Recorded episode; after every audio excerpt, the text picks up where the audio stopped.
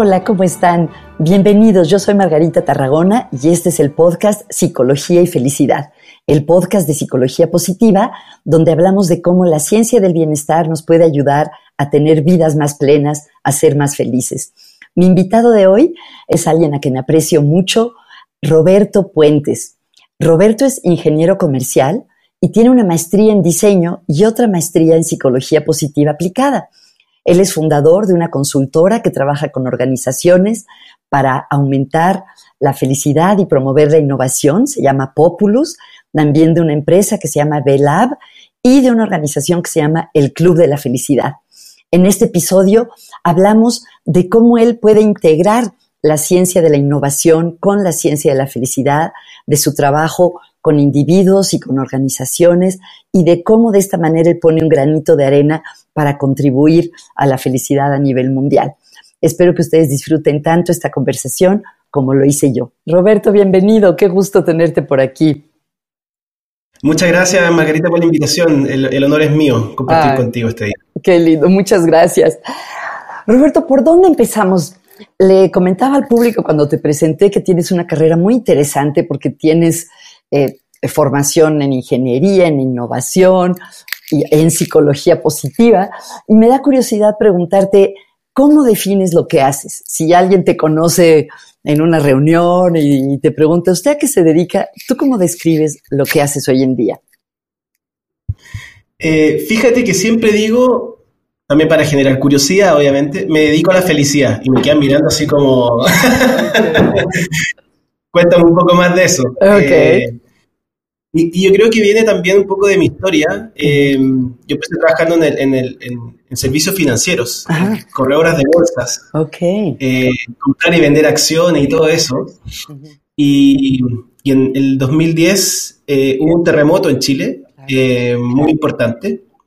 Y empecé a hacer voluntariado y, y, me pasó que me conecté mucho con la labor social. Entonces al final por una parte, mi carrera se fue desempeñando por el mundo de, las finanzas primero, después del emprendimiento la innovación, y por otro lado, este sentido más social combinado con el desarrollo personal. Y para mí eran sombreros muy distintos y siempre me presentaba de, distintas maneras. Y hoy día, y si quieres después profundizamos más en eso, eh, siento que el, ámbito de la felicidad eh, o el bienestar es la unión de todos estos sombreros que yo tenía antes que estaban muy separados. Wow. ¿Y qué haces específicamente? Porque sé que ofreces servicios y productos y me, me intrigó esa diferencia. O sea, en tu abanico de, actividades de, felicidad, ¿qué es lo que tú haces? Bueno, y tu equipo también. Sí, eh, bueno, tengo una consultora que era de innovación y, y, y, llevo harto año en eso. Y después cuando quise cruzar todos estos sombreros, la transformé a una consultora de propósito. Eh, cuando cómo usamos la innovación para tangibilizar el propósito de las organizaciones. Esa empresa se llama Populus. Eh, y la innovación, la gracia que tiene es que metemos la mano en la masa. Eh, nos metemos en los negocios, en, las, cosas que están ocurriendo debajo. Y, mucha, y hoy día, como está de moda el propósito, eh, muchas empresas se quedan con este propósito más de slogan, ¿cierto? y, y, falta mucho, bueno, cómo esto se tangibiliza en el modelo de negocio, en sus productos, servicios, entre otras cosas. Eso es por una parte. Y por otro lado, yo cuando viniste a Chile, Margarita, te regalé unas tarjetitas. Sí, me encantan, ahí las tengo. Sí, y lo que hacemos ahí es tangibilizar em, la ciencia de la felicidad en productos físicos. Em, cuando yo me encontré con la psicología positiva, em, mucho después que tú, obviamente, que he sorprendido de que hay cosas que son muy fáciles de aplicar. Eh, antes para mí la psicología era un terapeuta al frente y, había que pedir una consulta e indagar. Y por supuesto que eso es súper valioso también, pero hay ciertas prácticas que nos ayudan en nuestro día a día, en nuestra cotidianidad. Y es por eso que decidimos crear, transformar estos papers científicos que tienen un lenguaje muy elevado, ¿cierto?, en prácticas en nuestro día a día que ayuden a las personas reconocerse a sí mismo, por ejemplo, a, jugar un juego que se llama, no sé cómo se dirá en México, pero aquí se llama Sin pelos en la lengua. ¿Y cómo es? Eh, Cuéntanos. Sin pelos en la lengua es cuando eh, no tengo temor a decir las cosas. Em, y, transformamos el modelo PERMA en 100 preguntas poderosas. ¿Nos puedes dar Eh, algunos, justo como mencionaste las tarjetitas, yo tengo la suerte de tener algunas, pero para los que nos están escuchando, ¿nos, po- nos podrías contar así ejemplos de qué dicen las tarjetitas? Sí, eh, no recuerdo exactamente la frase, pero por ejemplo, eh, eh, reconozco en ti el entusiasmo con, con- con el cual vives la vida. Ajá. Eh, reconozco tu capacidad de liderar eh, y enfrentar eh, los problemas de manera exitosa. Eh, y en el fondo está basado en Las fortalezas del fortalezas, claro, me hiciste pensar justo ayer en mi clase en la universidad el tema que tratamos es el de las fortalezas y estas preguntas me remitieron a ello. Oye, cuéntame, me gustaría saber con más detalle, eh, porque me interesa muchísimo el tema de propósito, ¿qué tipo de procesos de indagación o qué o de actividades hacen con las empresas o no sé si también con los individuos para ayudar a las personas a descubrir bueno, ahí hay un paréntesis. ¿Tú crees que el propósito se descubre o se produce o se encuentra? Pero bueno, ¿qué hacen si yo te contratara o mi, mi universidad te contratara? ¿Qué tipo de actividades hacen para ayudar a las personas y a las organizaciones a definir su propósito? Sí, yo creo que primero sí hay que ponerlo en contexto, porque el propósito en las empresas empezó desde el lado del marketing. Mm, Eh, y yo creo que ha ido transitando después hacia recursos humanos y siento que hoy día está transitando a la gerencia general o los CEO de las compañías. Eh, y eso también ha implicado en la manera en cómo se aborda. Antes, ¿cierto? Cuando venía desde el marketing, era más bien un eslogan, ¿cierto? Un eslogan que, que movilizaba a la gente idealmente. Y lo otro que siento que recién hoy día se está vinculando eh, las maneras en cómo yo descubro mi propósito personal con las maneras en cómo se descubre el propósito de las organizaciones.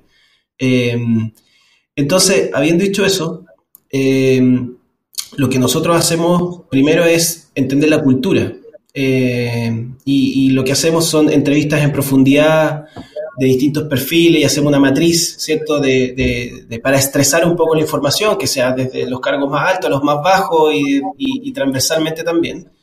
Eh, y ahí descubrimos ciertos insights o descubrimientos culturales que nos entregan como el, el primer input, ¿cierto?, para, para el propósito. Eh, y creo que ahí, volviendo a la, a la- a la pregunta, es, para mí el propósito se descubre pero se proyecta. A ver, cuéntanos Eh, más. Porque algo que no funciona es cuando una empresa construye su propósito según lo que quiere ser y no lo que es. Mm, ¿Por qué? Porque los colaboradores lo ven muy lejos, ¿cierto? No, no, no, no, sienten, que, no sienten que son ellos. Yo creo que la, la gracia del propósito es que te movilice y que siento que es parte de mí. Eh, y por otro lado, cuando vamos solo al pasado, decimos, mira, nosotros somos colaboradores, etcétera, eh, o innovadores, y desde ahí podemos construir a partir de, ciertos conceptos un propósito basado en lo que somos. Eh, creo que también se le puede agregar un tinte, ¿cierto?, de proyección, desde el quién somos a quién queremos ser. Y en el fondo cuando hablamos de propósito personal también es un poco así, ¿cierto? Yo digo, bueno, por lo menos como yo entiendo el propósito, y Margarita quizás me puedes dar tu, tu punto también, eh, es a partir de experiencia pasada yo voy detectando ciertas pasiones, ciertos elementos que me, que, que me movilizaron y desde eso yo proyecto, ¿cierto?, un, un conjunto de anhelos hacia el futuro. ujú. Eh, y creo que el- el- la organización es más o menos similar. Eh, y después, bueno, hacemos distintos focus group ya orientados a ciertas preguntas de, de generación de valor. Una pregunta que a mí me encanta es, cuéntame alguna vez que te hayas sentido orgulloso de trabajar acá. Ah, qué bonito, qué bonito. Y, y esa pregunta es muy bonita porque saca a las personas desde el- el- la meta que cumplieron eh, y son relatos del día a día que incluso los mismos líderes se sorprenden de las cosas que escuchan. Y la verdad es que los relatos se empiezan a repetir. Eh, o sea, no el relato mismo, sino el- el- la similitud, ¿cierto? El, el tipo de contenido. Y ahí hay mucho valor después para ir avanzando en la construcción de un propósito organizacional. Qué bonito. Me recordaste la indagación apreciativa, ¿no? Esa metodología de empezar por preguntar qué funciona bien. Me encantó esa pregunta de que te sientes orgulloso. Oye, y me Sí. di cuenta, cometí un error al preguntarte porque no te pregunté qué es el propósito. Creo que intuitivamente, pues es una palabra que usamos, pero eh, tú que eso te dedicas, ¿tienes alguna definición preferida de cómo entiendes el propósito de una persona, de una organización? Sí, a mí me encanta explicar las cosas también diciendo lo que no es. Ok. Eh, primero, siento que no es una meta. Es un objetivo que cuantitativo, por ejemplo, yo cumplo esto y se acabó mi propósito. Eh, tampoco creo que es una sola frase. Eh, yo no, no, no, me gusta mucho la, el, el, método Simon Sinek de Círculo de Oro de decir... Sí. y de hecho, cuando escuché a, a Michael Stiger eh, habla, en su workshop, que es uno de los referentes de propósito para mí en, el mundo, eh, también planteaba eso, que, no es una frase que va a definir tu vida y, muchas veces cuando yo hacía talleres de propósito para personas, que participaron 500, 600 personas por ese programa, eh, existe ese anhelo de que estoy súper perdido de tener una frase que va a definir mi vida. Mm. Em, ¿Qué es para mí el propósito? Es más bien un conjunto de anhelos. Un conjunto de anhelos, qué bonito. Sí, y me gusta la palabra anhelo porque la separa de la meta o el objetivo. Sí. Eh, y siento que ese anhelo no termina nunca. Siento yo puedo estar viviendo ese anhelo constantemente hasta los últimos días de mi vida. Em, también creo que puede cambiar en el tiempo, pero en general cambia poco. O sea, a diferencia de las metas, ¿cierto? El objetivo. Eh, yo lo comparo siempre con una visión de una empresa. Una visión a veces puede tener 25 años, algunas empresas cambian mucho su manera de, hacer las cosas, pero como Disney, que es el entretener. Eh, así que sí, yo lo definiría como un conjunto de anhelos que, proyectan nuestra vida. Qué bonito. Me hiciste recordar las investigaciones de Richard Boyatzis, que por cierto se acaba de ganar un premio de la Sociedad Internacional de Psicología Positiva, porque él ha visto justamente que eh, eh, en el coaching, por ejemplo, sí es importante, obviamente, explorar las metas, pero que antes de las metas hay que explorar the dreams, ¿no? Los sueños, que yo creo que es muy parecido a los anhelos, y que cuando nos conectamos con estos sueños o anhelos es más probable lograr las metas. Y, se me hace muy bonito cómo lo defines, como una colección de anhelos. Qué bonito. Wow. Oye, Cuéntame algo em, sobre el Club de la Felicidad, porque es otra de, tus, otro de tus sombreros, otra de las cosas que haces. ¿Qué es el Club de la Felicidad? ¿Cómo surgió y qué hacen? Sí, el Club de la Felicidad surgió a partir de este, de este taller o programa que te contaba, que se llamaba Reinvéntate, y que ayuda a las personas a reinventarse laboralmente para que trabajen lo que les apasiona. Eso lo, lo, lo empecé en 2016 y participaron como 500, 600 personas por ese programa. Y después de un tiempo me di cuenta, analizando los datos, que el 85% más o menos de esas personas elegían el camino de la independencia. Eh, y primero pensé que yo estaba generando ese sesgo, como me gusta el mm. emprendimiento. buen punto, qué interesante. Y así que empecé a indagar y me di cuenta que, que, no era así y que finalmente había dos subgrupos. Un grupo que efectivamente quería independizarse eh, o emprender y que, que, no lo hacían obviamente por estos temores, miedos, entre otras cosas. Y por otro lado había otro subgrupo que elegía el camino de la independencia porque no encontraban espacios de autorrealización en las organizaciones. Ah, qué interesante. Entonces, desde ese momento, cuando eh, descubrí eso, dije, ¿cómo hago algo para eh, aumentar el nivel de felicidad o bienestar o de autorrealización de los colaboradores de las organizaciones, pero que no sea una consultora? yo eh, hago consultoría hace mucho tiempo y, y, para mí me era cómodo, ¿cierto?, hacerlo porque, no sé, yo me dedico a estas cosas por el impacto. Eh, y, la consultoría tiene, no sé, 20 proyectos en el año, son 20 empresas en un año y contar los años que me quedan de trabajo no, no iba a ser suficiente, desde, desde al menos desde mis sueños. Entonces, eh, sin duda requería incorporar tecnología. Eh, así es que hace muchos años atrás me tocó armar algo similar en el Centro de Innovación de la Universidad Católica, que era cómo democratizar la innovación en Chile a partir de un modelo que ocupamos como referente al MIT, eh, y hicimos un modelo de membresía donde las empresas pagaban cierto una anualidad y nosotros como centro de innovación podíamos participar en charlas con expertos, talleres y conexión con la investigación de la universidad. Entonces me acordé de eso que, experimentamos hace 10 años atrás. Dije, bueno, ¿cómo hago algo similar? Siento que eh, así como hace 10 años se hablaba mucho de innovación y se sabía muy poco, siento que en esta época se está hablando mucho de felicidad y se sabe bien poco. Eh, obviamente los que somos de este mundo conocemos un poco más, ¿cierto? Pero, en general la sociedad, claro, cree que es alegría, que es sonreír todo el tiempo y, todas estas confusiones. Entonces, eh, partimos con un piloto, que era principalmente eh, actividades con expertos, y después nos dimos cuenta que las empresas empezaban a pedir más información, más data, de tal manera de poder gestionar esa data. Y finalmente, hoy día, que es el, el Club de la Felicidad, después de estas distintas iteraciones en un ecosistema digital, que ayuda a los colaboradores de las organizaciones a empoderarse, a tomar el control de su propio bienestar. Desde la autogestión. ¿Te acuerdas cuando te contaba que algo que me sorprendió mucho la psicología positiva, que existen muchas prácticas que, que las puedo hacer solo, ¿cierto? A través de escritura, ¿cierto? De distintas dinámicas, etcétera. Eh, mi, mi, taller de reinvención laboral era un poco en esa misma línea del pasado. Eh, y terapeutas, obviamente, que existen muchos. Eh, y, no sé cómo es en México, en Chile, para que una persona tome la decisión de ir a terapia, lo, pasa muy mal antes. Claro, eh, en general creo que sigue siendo así. Sí, evitan mucho. Y entonces, mi idea desde esta lógica no es reemplazar a los terapeutas, sino más bien hacer más cómodo ese camino mm. previo. Qué bonito. Eh, que tiene mucho que ver con la prevención. Mm. Entonces tenemos tres tipos de contenido. Son, esto es una aplicación móvil, lanzamos la tecnología hace como un mes ya. Ah, qué bien. Sí, estamos muy contentos y bueno, están los, expertos eh, que tienen actividades dos veces al mes y después que han grabado y las personas pueden acudir a ese conocimiento cuando quieran. Tenemos test eh, científicos de los distintos modelos de felicidad. No quisimos apalancarnos en uno, sino tener un, un, mix de varias cosas. Mm. Em, y después están los ejercicios prácticos eh, para que yo, por ejemplo, me mido en gratitud, hago ejercicios de gratitud, vuelvo a medirme en gratitud y puedo ir viendo cómo voy avanzando en mi progreso de las distintas variables de la felicidad. Fantástico, está maravilloso. Aquí estoy tomando nota de cosas que no quiero que se me olvide preguntarte. Entre, eh, oye, conozco a varias personas que, que les interesaría el taller de reinventarse. ¿Todavía lo ofreces o ahora sería a través de los procesos del Club de la Felicidad donde podrían explorar su propósito?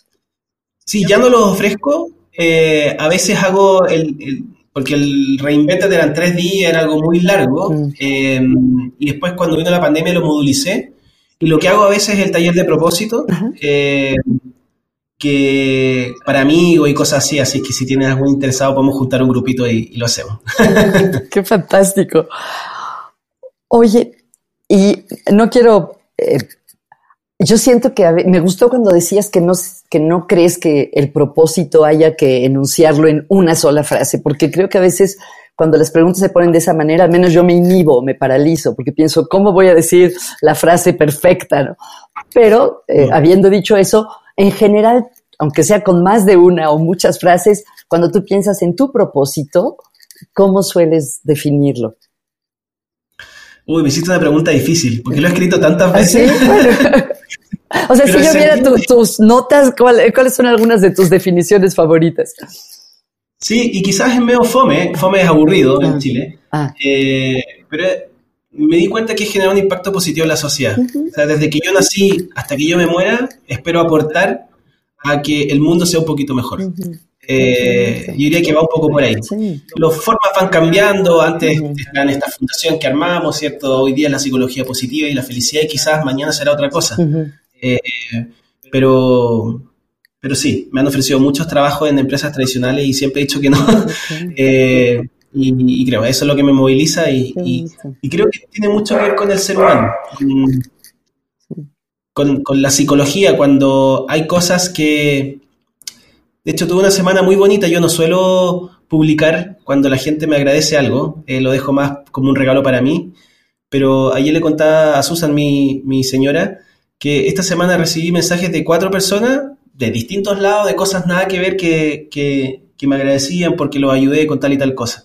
Y eso es muy bonito, a mí me, llena el corazón. Claro, totalmente de acuerdo. Y creo que, eh, que lo, yo pienso que, que lo, a lo más, a lo mejor que se puede aspirar en, en la vida es a tocar de manera positiva a los demás y a contribuir a este granito de arena, ¿no? Que si todos ponemos uno, pues se vuelve un, una enorme no quiero decir un desierto, ¿no? una semillita que se vuelve un jardín o algo así, ¿no? Qué bonito. Margarita, me gustaría agregar algo más ahora que lo dice. Claro. Eh, lo que me gusta del Club de la Felicidad es que es un habilitador. Me hace acordar de Steve Jobs, obviamente que yo estoy muy lejos de él, ¿eh? pero Steve Jobs cuando creó esta fábrica de aplicaciones mm. fue un habilitador de que muchos emprendedores hicieran cosas. Mm, eh, y para mí el Club de la Felicidad busca quizás el nivel de profundidad con el que vamos a abordar a estas personas no es tan tan, tan profundo, valga la redundancia, pero sí buscamos mucha amplitud para que mucha gente se motive a hacer estas cosas y, ayudarlos y que surjan más emprendimientos y que los expertos ojalá les hagan consultorías con las empresas asociadas y eso, eso es lo que me imagino que sería muy bonito desde, mi mirada. Qué fantástico. Y también hablaste de que, por ejemplo, ustedes tienen diferentes eh, modelos de felicidad que no se casan con uno solo. Y al pensar en la felicidad pienso en algo parecido a lo que decía respecto al propósito, que también es difícil definirla en una sola mm. frase, ¿no? Eh, me gusta la idea de Seliman que dice que es un conjunto de elementos. Y todo esto para preguntarte, ¿tú cómo defines la felicidad? Si, si uno de tus hijitos, no sé si ya hablan o son muy chiquitos, no, tiene tres meses recién. No, claro, no, no, no, perdón. Apenas, ah, pensé que tenías dos, qué pena, Roberto. No, una, sí. Una, una, bueno. bueno, entonces digamos, si en cinco años, cuando vaya ya al, al jardín de infantes, te dice, papá, ¿qué es la felicidad? ¿Cómo se lo explicarías? Yo no sé si esta fue una idea, Daniel Martínez, tú lo conoces, eh, en una clase con Daniel, eh, y con Wenceslao, que cada uno empezó a escribir su definición de felicidad, después llegamos a hacer todas cosas. Ah. Eh, bueno, para mí felicidad y bienestar es lo mismo. para mí también. Eh, ya, buenísimo. Y, Daniel dice, bienestar da vuelta a la palabra, es estar bien. Hmm. y me encanta porque para muchas personas el estar bien es de una manera y para otras personas es otra. Eh, algunos es más la conexión con sus relaciones, otra eh, tiene que ver con pasarlo bien, que sería algo más de bienestar subjetivo, ¿cierto? De, emociones. Y para otros es como generar una huella en el mundo. Eh, y eso lo cruzaría con, me estoy leyendo el libro de Santiago Vázquez, el último, y, es muy bueno porque hace como un... ¿El de coaching emergente? Sí. Está buenísimo. Y dice que es como, eh, cómo llegar a, nuestro, a nuestro óptimo. Eh, sí, pero para mí es, estar bien y estar bien es estar pleno. Pleno, a mí eh, me encanta ese de plenitud también. Sí, sí. Así que por ahí lo, veo.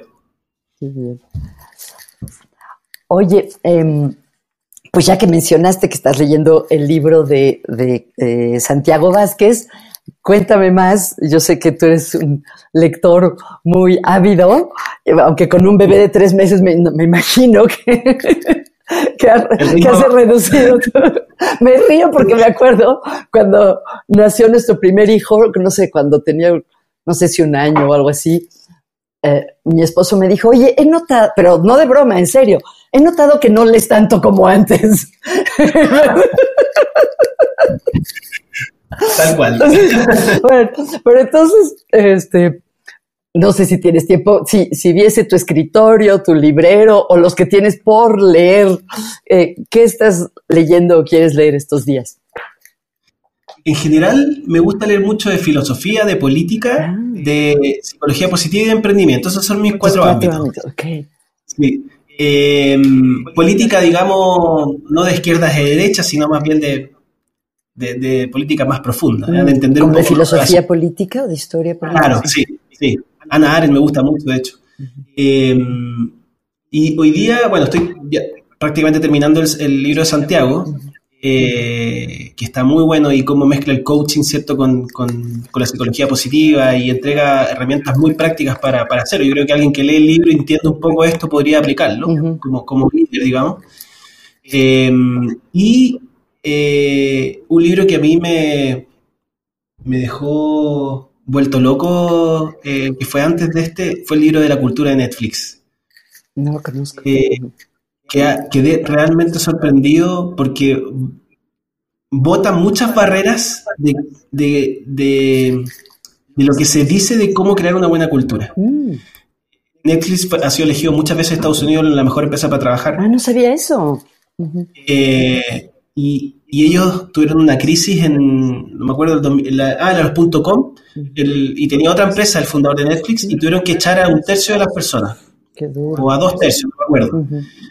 Eh, típicos layoffs, ¿cierto?, de startups en Estados Unidos. Y dijeron, bueno, ¿cómo echamos a las personas? ¿Bajo qué criterio? Hicieron una matriz y dijeron, bueno, las personas eh, menos productivas, que es lo, tradicional, Pero también pusieron dentro de la matriz a las personas negativas. Ah. Hicieron un mix de, un par de variables y se quedaron, y si una persona era muy productiva, pero negativa, la despidieron. Oye, ¿cómo definían lo negativo, lo positivo, recuerdas? Eh, creo que lo hacían con eh, entrevistas a los mismos colaboradores. Claro. Entonces al final, em, el, hito número uno es tener solo gente extraordinaria, porque ahí muestran estudios de que una manzana podrida en un equipo eh, contagia a cinco personas de su equipo y disminuye la productividad en un 40%, solo por una persona. Wow. Entonces, y lo segundo es ser brutalmente honesto. Con ellos, o sea, que sean honestos los trabajadores o ellos ser honestos al decirles la razón por la que se quedan o se van. Todo. Es decir, si yo soy practicante, estoy haciendo mi práctica, mi internship en la compañía, y quiero decirle algo al CEO, ¿se lo puedes decir? se lo puedes decir. Wow. Es realmente impactante y funciona. ¿eh? Eh, ¿Qué pasa? Que al final el liderazgo no tiene que controlar, mm. porque se controlan entre ellos mismos al ser brutalmente honestos. Es súper interesante. Y después de eso viene la autonomía. Vacaciones, todo lo que quieras, eh, y así un montón de cosas. Te podría hablar eternamente de este libro, pero para mí fue algo muy revelador. se lo he regalado a varios amigos que son CEO de compañía y, han hecho algunos cambios, de hecho, en su empresa. Qué interesante. Wow. Mencionabas que te gusta leer también de filosofía. Y me pregunto, em, por ejemplo, hoy en día veo que está muy de moda el pensamiento estoico, sobre todo entre los jóvenes y en particular entre los hombres jóvenes. Y me pregunto, ¿qué ideas filosóficas em, de la antigüedad o qué sabiduría filosófica eh, informa o influye en tu manera de pensar en este estar bien, en la felicidad? Yo creo que los diálogos socráticos, eso de em, algo que, describía muy bien a Sócrates era, eh, y que a las personas las enfermaba, ¿cierto? Porque era, no, es que yo creo que, no sé, tengo una taza que funciona muy bien. Y decía, ¿qué es una taza? no, una taza para echar agua, que bueno, ¿qué es el agua? Eh, yo creo que a mí me define mucho que si no entiendo los contextos, eh, no puedo avanzar. y me gusta entender las cosas como desde dónde vienen, como las, causas, no los problemas. Mm, y eso es algo para mí súper importante. Y, y, lo otro, bueno, Aristóteles obviamente desde la lógica del sentido, eh, que bueno, sabemos que es uno de los primeros en escribir sobre felicidad. Eh, y, creo que cuando eh, nos conectamos con nuestras virtudes, ¿cierto? Y, ponemos el sentido como, como al centro de, la conversación, creo que, que, que todo es más fácil. Eh, eh, navegar la vida, digo. Eh, y así una serie de cosas. También Descartes, siento que este tema del, pensamiento científico ha sido muy, que hoy día estamos en, este posmodernismo que está cuestionando todo y que volvieron a aflorar las emociones y estaba con la racionalidad. ese tema me, me, interesa mucho, el posmodernismo y cómo está afectando la sociedad en la que vivimos y bueno, desde el punto de vista político está generando harto populismo en distintos países.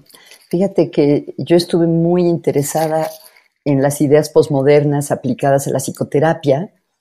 Em, y entre las virtudes que le veía y que me gustaban mucho es que planteaba una relación menos jerárquica entre clientes y terapeutas y que el terapeuta tenga una postura llamada de no conocer para ser informado por el cliente.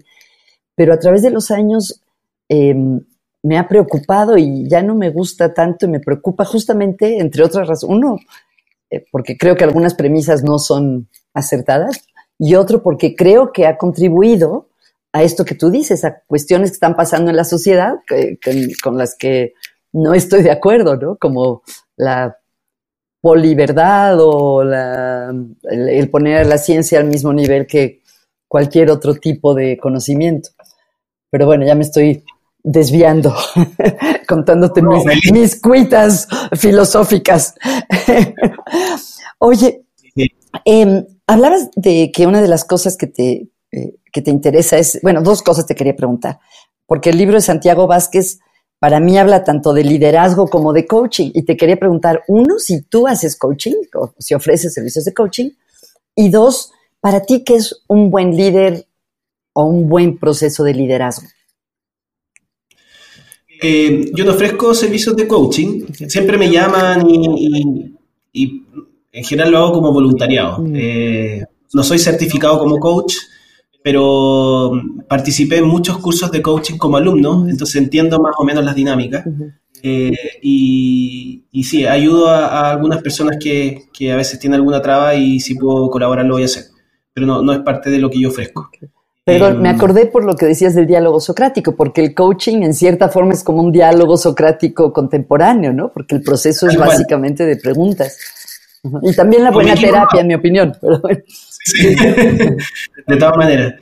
Para mí un buen líder eh, es alguien que inspira, y ahí creo que el propósito es muy importante, eh, que moviliza y, ese, y esa movilización es cómoda y a veces incómoda. Mm.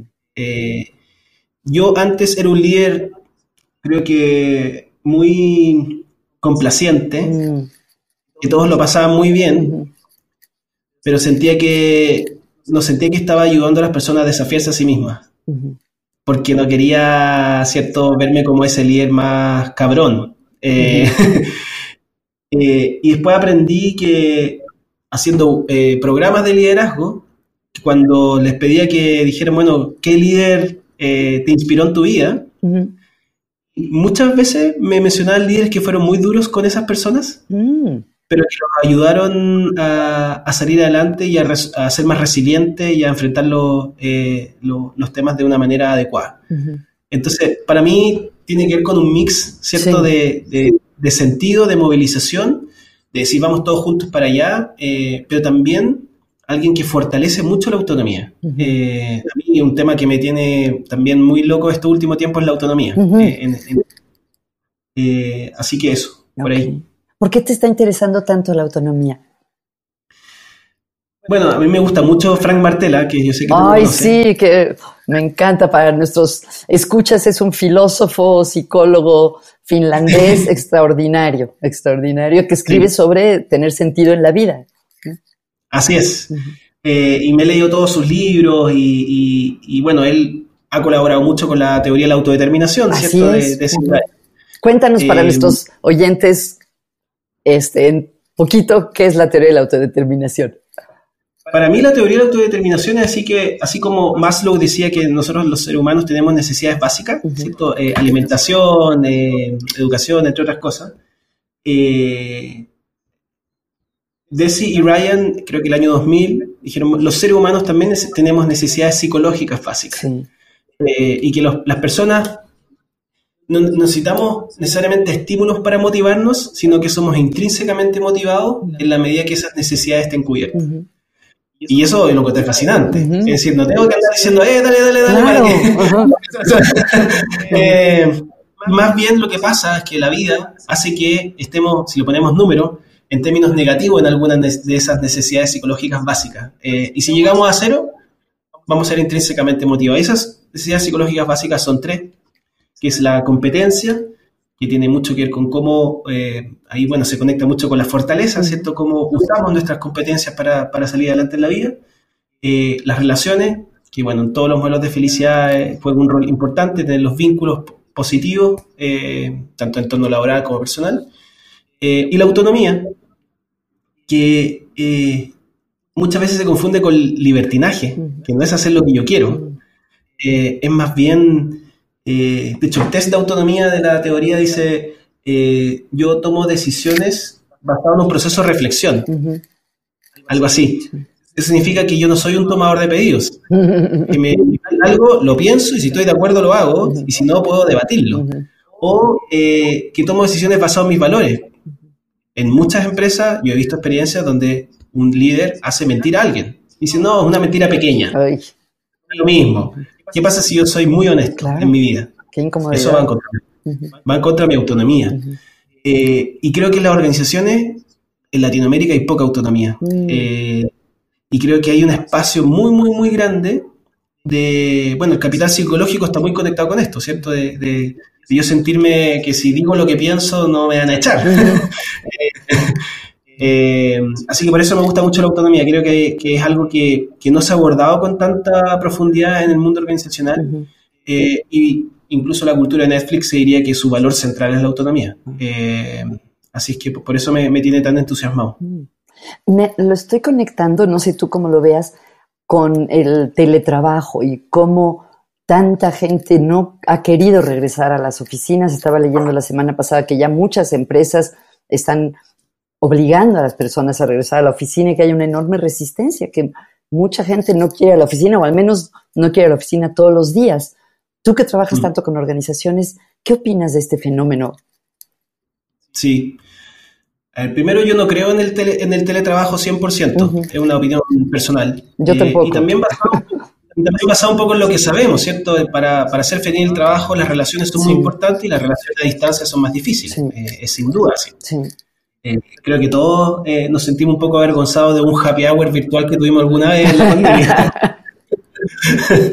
Eh, entonces, creo que ahí es donde vuelvo a lo, socrático. Creo que el problema está mal identificado. Mm.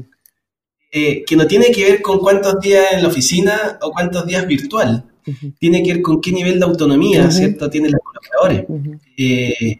y, y, eso combinado con, un fuerte liderazgo controlador que existe en Latinoamérica, ¿cierto? Eh, que están absolutamente desesperadas esas personas y no sabían qué hacer, que pasaban detrás de tu escritorio para saber en qué, tenías en la pantalla y, eso les daba tranquilidad.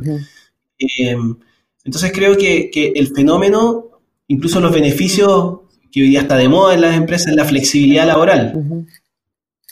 Eh, y, ahí yo digo, bueno, y la flexibilidad laboral es tú tienes que ir los lunes, los martes y los miércoles a la oficina y los jueves y los viernes no.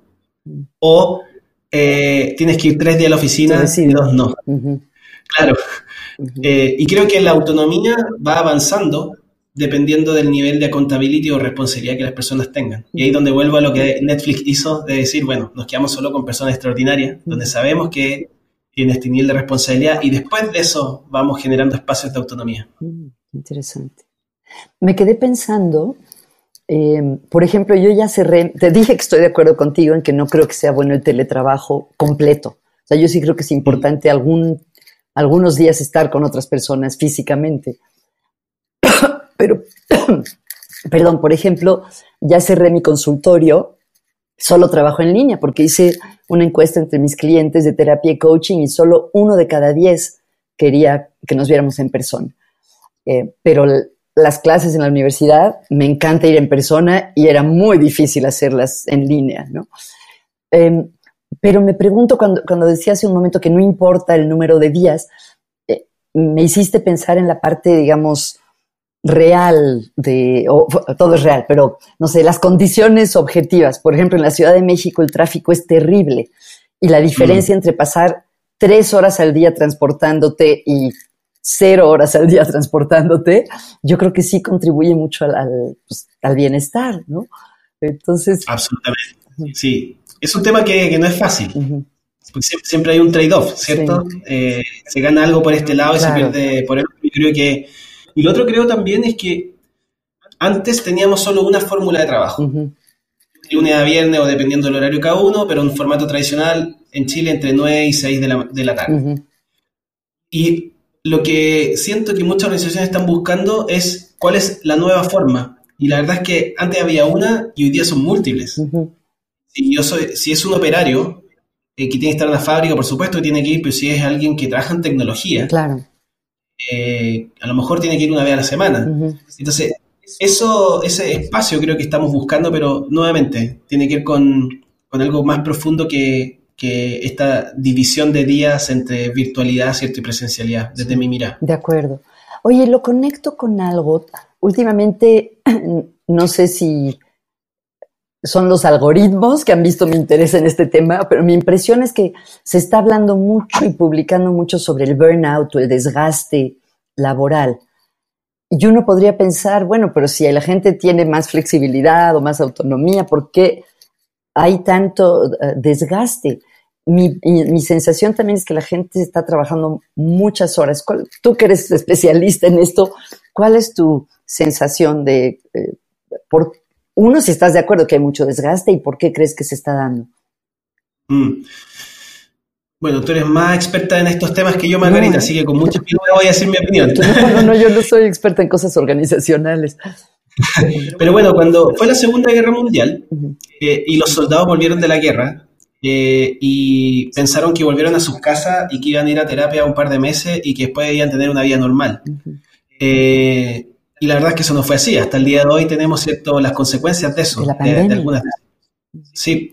Y para mí la pandemia fue como ir a una Segunda Guerra Mundial. Wow. Creo, creo que, que los coletazos eh, y las consecuencias de esto, eh, decimos, oye, pero si ya volvimos a la normalidad, a la nueva normalidad, eh, pero hubieron muchas muertes, muchas personas lo pasaron mal. Hoy día hay personas que todavía ocupan mascarilla, eh, está el temor de contagiarse. Hoy día si alguien está resfriado al lado nuestro, antes daba lo mismo y hoy día como que nos alejamos. Eh, entonces, nuestra vida cambió a largo plazo y creo que en, en, la sociedad en general y sobre todo las organizaciones dijeron, bueno, ya volvamos a la normalidad, eh, pero siento que a nivel psicológico o desde el inconsciente todavía tenemos mucho miedo. Por eso yo estoy convencido que esto va a seguir subiendo. Eh, y, no, no, espero eh, cambios en el corto plazo.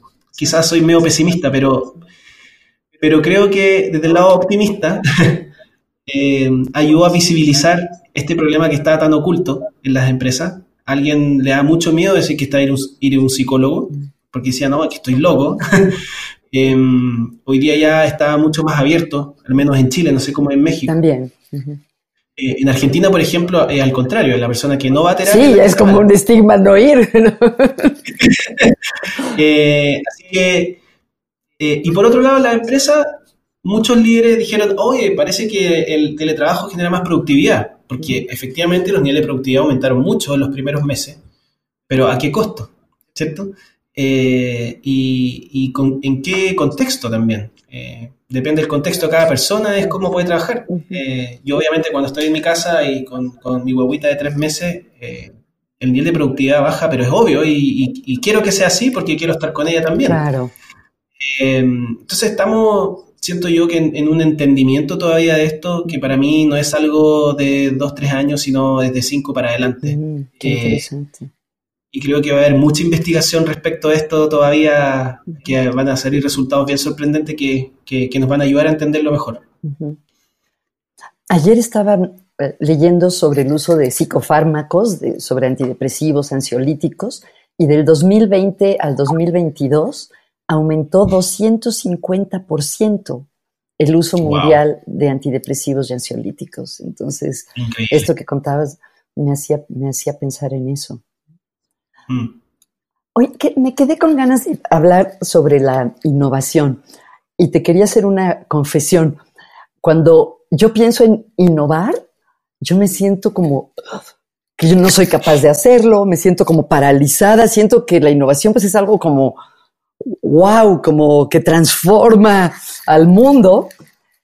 Y, y no sé si efectivamente así es, y muy pocas personas realmente pueden innovar, o si hay que pensar en si todos somos capaces de innovar. ¿Qué opinas de mm. eso?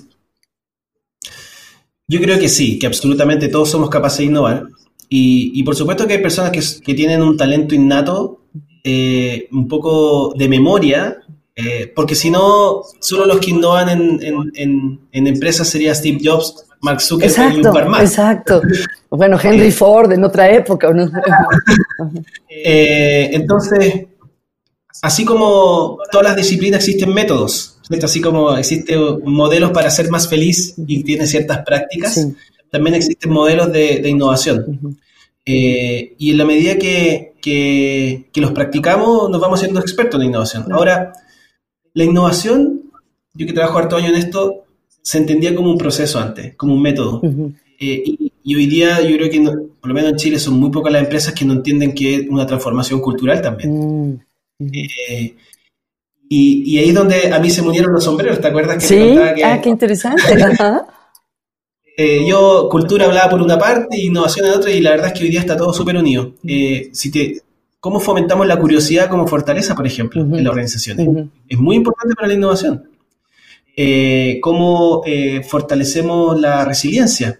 porque la innovación incluye fracasos. Claro, con frecuentes, ¿no? Exactamente. Eh, y también una empatía. la innovación, todos los métodos hoy día tienen que ver con escuchar en profundidad a tus clientes o usuarios primero. Mm. Eh, y eso no es una encuesta, es algo más cualitativo, es entrevistarlo, conversar, lo que estamos haciendo ahora.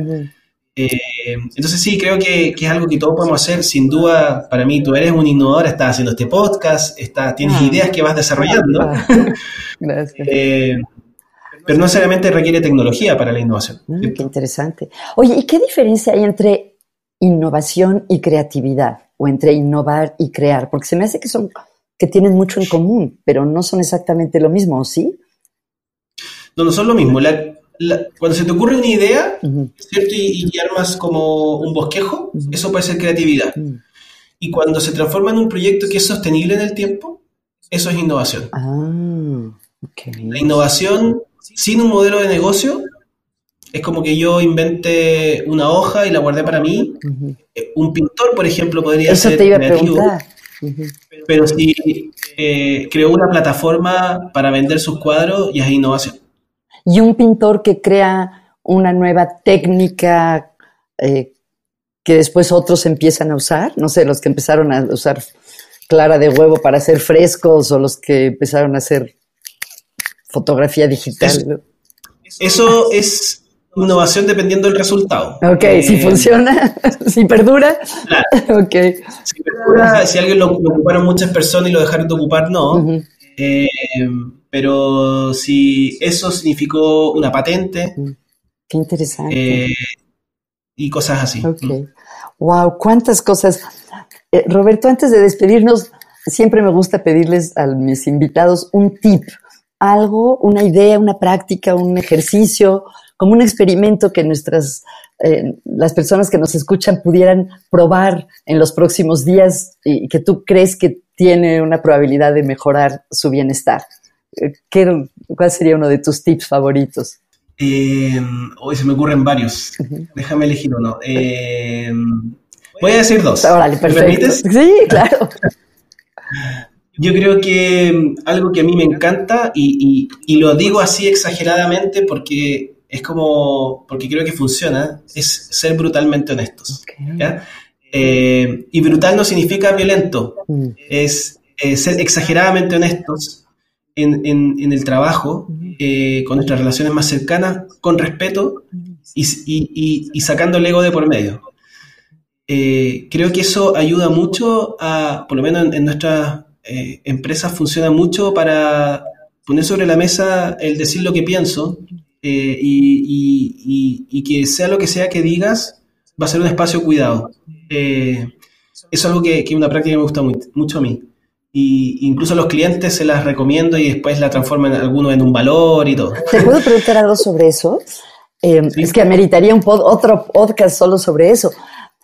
Si uno es brutalmente honesto, pero la cultura de ese lugar, lugar no valora la honestidad, ¿no te puedes meter en problemas? O sea, que tú le digas con mucha honestidad a tu jefe algo y, y si no está acostumbrado a que, a que le digan las cosas, que te corran. Sí, yo creo que eh, en organizaciones donde eso, de hecho hace poco trabajé con un inmobiliario donde eso era negativo. El ser honesto. Eh, sí. Más que ser honesto era como eh, todos evitaban el conflicto, entonces no se permitía ser honesto. Entonces, en innovación hay un concepto que me gusta mucho que se llama el sandbox. Ah, que es como para jugar, como un arenero o qué. Espacio de experimentación. Exacto. Entonces, si la cultura no, no es la adecuada, se pueden crear especies de sandbox o espacios de experimentación que sí lo permitan. Ok. Perdón, o sea, lo que, lo que me hiciste pensar es que tiene que haber, yo creo, como un acuerdo interpersonal que permita esa honestidad, ¿no? Porque si De todas maneras, de todas maneras. Por eso digo, si es que la organización define, lo define como un valor, ¿cierto? A, crear, ah, no está eh, significa que hay permiso. Y la otra, que no es mía, que es de Brené Brown, que tiene esta, esta charla en Netflix, no la charla TED, la que es más larga, que dura como una hora, donde explica este, esta discusión que tuvo con su marido, eh, que estaban en la playa qué sé yo. Y bueno, cada uno se imaginó una película gigante muy distinta respecto a la situación con sus hijos. No, no voy a hacer spoiler, así que no lo voy a decir. Eh, y después ella le, le, dijo a su marido, mira, la historia que me conté fue, y después su marido le dijo, la historia que yo me conté fue esta otra. Creo que es una manera muy sutil para resolver los problemas comunicacionales. Qué bonito. Eh, no es yo tengo la razón, esto es lo que yo creí porque tú me dijiste esto, sino más bien, mira, a partir de, lo, de esto, la historia que me conté fue esta y, y la otra persona eh, se contó esta otra. Y ahí se arma, chuta, jamás pensé que te imaginaste eso. Yo lo, lo he usado con mi señor y funciona. Eh, así que es una práctica que, que, a mí me gusta mucho, no es mía, pero, pero, pero la he estado usando últimamente. Ay, qué, qué fantástico. Qué interesante, qué estimulante es hablar contigo, Roberto. Te agradezco mucho este tiempo que nos has dado. Y ya para despedirnos, si la gente quiere saber más de ti, del Club de la Felicidad, ¿cómo puede eh, localizarte? Bueno, en LinkedIn obviamente me pueden buscar Roberto Puentes Camel con cada kilo. Eh, así que feliz de conectar con, con, quien esté interesado en estos temas. Y clubdelafelicidad.com, sin, sin el el, ¿cierto? Es solo clubdelafelicidad.com. Ahí pueden ver eh, todo lo que estamos haciendo en, en, esto. Y Bilap, que es belarga, e que es eh, chileno. Ahí están los productos. Eh, y la empresa Populus con 2P ah, en el centro.com es la consultora. Muy bien. Así es que feliz de conectar con, con quien quiera. Pues muchísimas gracias, Roberto. Ha sido un gusto hablar contigo. Muchas gracias a ti, Margarita. se pasó volando el tiempo y nos encontraremos por ahí en otra oportunidad. ¿Les puedo pedir un favor? Si les gustó el podcast, podrían hacer alguna de estas cosas o suscribirse, seguirme, darle like o ponerle una calificación o recomendárselo a alguien. Se ha visto que la manera más frecuente en la que las personas empiezan a ir un podcast es que alguien se los recomiende. Se los agradecería muchísimo.